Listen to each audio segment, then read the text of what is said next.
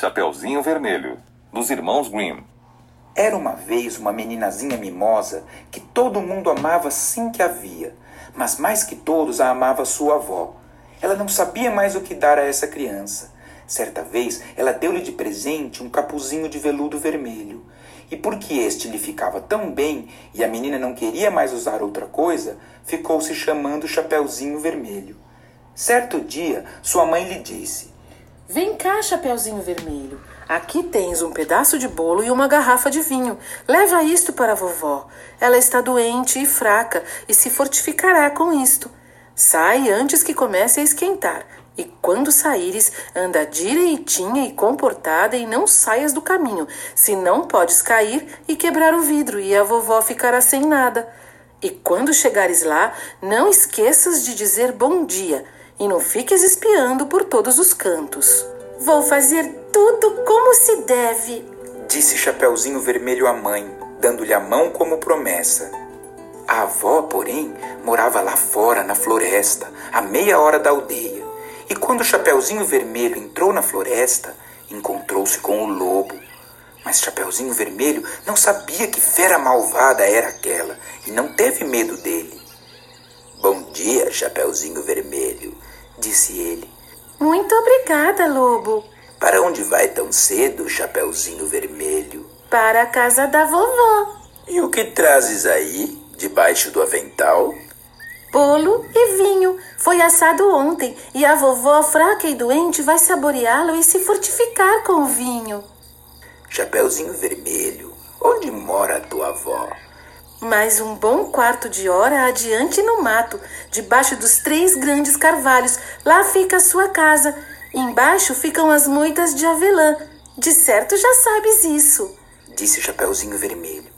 O lobo pensou consigo mesmo: Esta coisinha nova e tenra, ela é um bom bocado que será ainda mais saboroso do que a velha.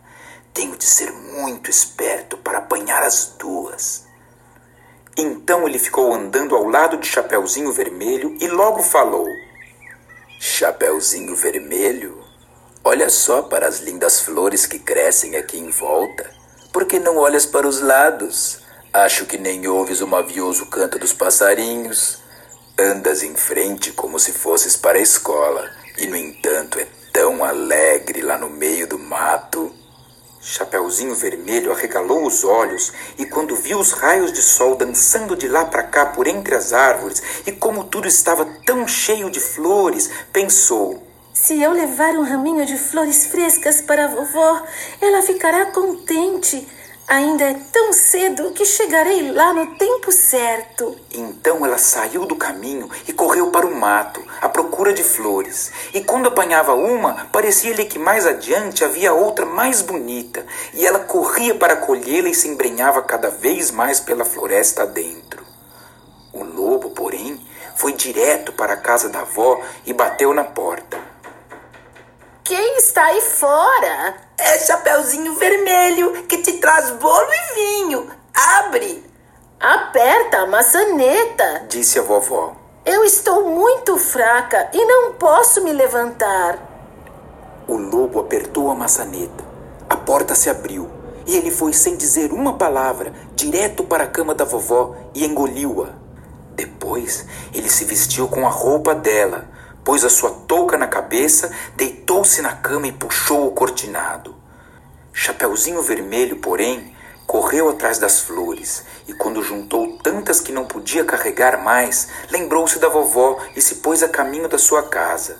Admirou-se ao encontrar a porta aberta e, quando entrou, percebeu alguma coisa tão estranha lá dentro que pensou: Ai, meu Deus, sinto-me tão assustada. Eu que sempre gosto tanto de visitar a vovó. E ela gritou: Bom dia! Mas não recebeu resposta. Então ela se aproximou da cama e abriu as cortinas. Lá estava a vovó deitada, com a touca bem afundada na cabeça e um aspecto muito esquisito. Ai, vovó, que orelhas grandes que você tem! É para te ouvir melhor. Ai, vovó, que olhos grandes que você tem! É para te enxergar melhor. Ai, vovó, Que mãos grandes que você tem! É para te agarrar melhor. Ai, vovó, que bocarra enorme que você tem! É para te devorar melhor. E nem bem o lobo disse isso, deu um pulo da cama e engoliu a pobre Chapeuzinho Vermelho. Quando o lobo satisfez a sua vontade, deitou-se de novo na cama, adormeceu e começou a roncar muito alto. O caçador passou perto da casa e pensou: Como a velha está roncando hoje, preciso ver se não lhe falta alguma coisa. Então ele entrou na casa e, quando olhou para a cama, viu que o lobo dormia nela. É aqui que eu te encontro, velho malfeitor, disse ele. Há muito tempo que estou à tua procura. Aí ele quis apontar a espingarda, mas lembrou-se de que o lobo podia ter devorado a vovó e que ela ainda poderia ser salva. Por isso ele não atirou, mas pegou uma tesoura e começou a abrir a barriga do lobo adormecido.